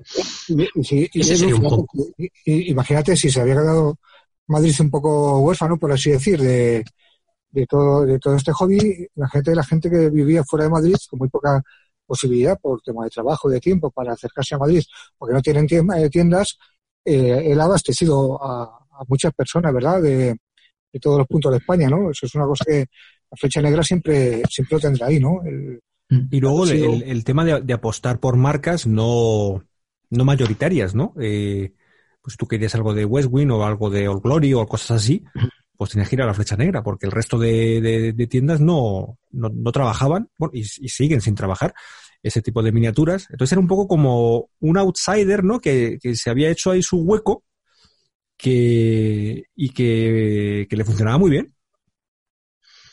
Bueno, y le sigue funcionando porque su hijo, eh, yo creo que ha continuado un poco la misma, la misma línea, creo que con otro tono completamente distinto, pero, pero en esencia sí se mantienen ciertas, ciertas cosas, como, como ese trabajar con marcas un poquito más alternativas, como trabajar a la antigua, a la antigua usanza, ¿no? De, de echar la cuenta a, a, Boli en un papel, ¿no? que no hay ni ticket, ni albarán, ni leches. O sea, ¿esto cuánto es? 15.95 menos el 15 que te hago, menos el bueno, y si te llevas este, te hago etapa, toma, 12, 12 pavos. la cuenta echado como en la pescadería, como en nuestra lonja. Sí, sí. Y, pues nada, pues, pues nada lo que puedo decir es que, le mandamos un abrazo a, Goyo y a toda su familia y a Goyo hijo, evidentemente, y a toda su familia y bueno, pues yo desde mi punto de vista mis oraciones, ya sabéis que soy el capellán de todo esto. De, este, de esta nave. de la nave y que, bueno, y que sabe que para lo que haga falta ahí estaremos y que por encima de todas las cosas eh, lo que cuenta en este hobby, siempre lo decimos, ¿verdad? Son las personas y la amistad y es el trato humano. Y yo lo que puedo decir es que cuando estuve en la tienda, pues eh, siempre me trató muy bien. Fue un hombre muy correcto, muy amable conmigo, así como, como, su hijo. Y no, no, no, he tratado excesivamente más con él, pero solo puedo decir eso, pues que, siento la pérdida de una persona que se ha dedicado toda la vida a esta y siento la pérdida, pues, pues, pues eh, en cuanto que afecta a una familia. Es, es importante, claro. Y luego además, eh, el hecho de que, eh, bueno, por supuesto, Goyo Hijo sigue con la, con la tienda. Si queréis saber más sobre la propia tienda y sobre la historia que ha tenido la flecha negra, os remito al episodio que grabamos con él una, una mañana allí en, en la trastienda. Estuvimos tomando, además no, fue muy, muy agradable porque, porque llegamos y sabéis que la flecha negra tiene la parte de arriba dedicada al tema de las miniaturas y del coleccionismo de militaria, ¿no? de, estas figuras de, colección, de exposición, y luego la parte de abajo, ese búnker nunca ha terminado, eh, pues ya decidió, mira, como, como no vamos a hacerlo, porque, porque no tenemos el, ni el personal ni, ni tal para hacerlo, pues lo han reconvertido, entonces su mujer ahora ha cogido toda la parte de abajo, bueno, ahora de, hace ya tres o cuatro años, y, y es una, una, tienda de estas de, de papercraft y de manualidades y de cosas de esas, ¿no? Que, que, por cierto, vea, nuestra becaria ha ido allí varias veces a cursos y, y, hemos comprado bastante en esa parte de abajo de la tienda. Bueno, pues llegamos a, a la entrevista con Goyo y no, y nos habían preparado abajo su mesita, con, con, el café, con las pastitas, con no sé cuántos, ha sido de verdad de los mejores recibimientos que hemos tenido cuando hemos hecho entrevistas. Y fue una mañana súper agradable, donde escuchamos historias rocambolescas, como esa que nos contó que ese, ese, primer tour que hicieron por las, por las fábricas y las tiendas inglesas en coche, atravesando el Canal de la Mancha, con direcciones apuntadas de, de anuncios de revistas de la Wargames Illustrated. En fin, os remito a que, que, escuchéis ese episodio para que os hagáis también una idea de la, pues de la importancia que ha tenido la tienda y, y por ende Goyo, su fundador, en, en, lo que es la historia un poco miniaturil de, de Madrid y, y de España, creo yo. Y, y no sé, pues que, un abrazo para él, que además está tomando una, una postura que sinceramente me parece súper responsable con, en esta crisis que estamos viviendo. Una tienda como la Flecha Negra, que, que vende muchísimo, como hemos comentado, afuera, a, a provincias e incluso fuera de España, a través del correo, que por supuesto ha cerrado porque nos han obligado a, todo el pequeño comercio, ¿no? Que no es especializado en cosas sanitarias o de alimentación a cerrar, él ha cerrado, pero es que además no va a, no está haciendo pedidos para no poner en riesgo la salud de los mensajeros que tengan que, que enviar eso, esos pedidos, lo ha puesto en mensaje de Facebook y me parece una actitud súper responsable y, oye, su dinero cuesta eh, hacerlo. Ya te digo. Y fíjate, yo me he aplicado el cuento y comentaba que me he quedado sin spray en, en esto y, no voy a pedir. O sea, no, no, yo no voy a poner en peligro la vida de alguien o, o que ese alguien pueda poner en peligro la vida de otro porque yo me haya quedado sin spray. ¿Sabes? Lo pediré si me he quedado sin medicina, pero no sin una cosa así útil. Y pues nada, que Goyo, desde aquí de verdad te mando un abrazo muy fuerte y que, que nada, que para adelante, que hay que seguir. Efectivamente, un, un abrazo enorme, virtual, lógicamente, porque la circunstancia no lo permite de otro modo y, y adelante todos. Pues nada, hasta aquí este primer episodio de Fubar, eh, de estas, esta era apocalíptica que nos ha tocado vivir. En el asedio, el Fubar desde el asedio. Esto es nuestra batallita de la guerra civil. Recordarlo, ¿eh? Estas palabras que os digo. Sí, sí. Esto es lo que le contaremos a los nietos. Y, y, nada, que bueno, gracias a estas nuevas tecnologías, igual nos ponemos las pilas. Y oye, los domingos por la mañana se convierten en, en la hora de fubar. Pues oye, mola.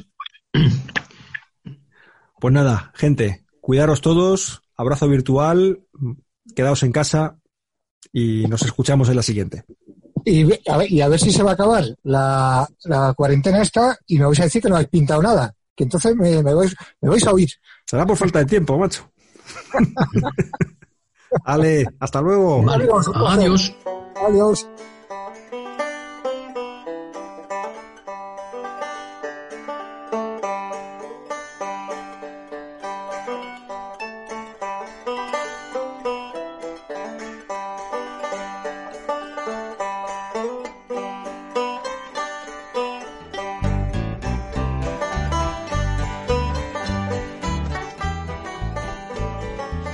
Adiós. habréis podido comprobar cómo en el sumario del, del, episodio hablo de que voy a incluir un audio con las grabaciones hechas durante el primer torneo nacional de Ball Action Guerra Civil Española que se desarrolló en el Club Séptimo Grado. Ese audio creo, creo que lo tengo, pero lamentablemente me lo he dejado en el equipo del trabajo, en la oficina. Lo cual, en esta situación, es como si estuviese en Marte porque no puedo acceder a él. Así que cuando pase esta crisis o cuando me vea obligado a ir a la oficina, que creo que va a tener que ser la semana que viene, sí o sí, pues intentaré rescatarlo y o bien lo pongo en el siguiente episodio como una continuación de este o simplemente pues lo subo como una pequeña encamisada fubar y así por lo menos la gente que habló y que tuvo la amabilidad de contestarme allí, de estar un ratito conmigo hablando, pues oye que se puedan escuchar. Lo siento y en fin, cosas que pasan.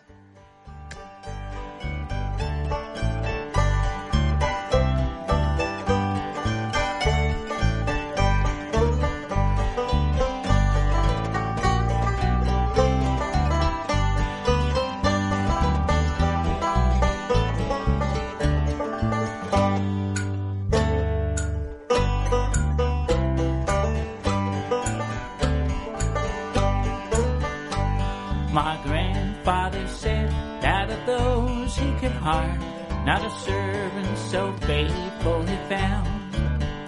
For it wasted no time, but he had one desire at the close of each week to be wound. And it kept in his place, not a frown upon his face, and it hands never hung by his side. But it stopped short, never to go again when he owned wind. I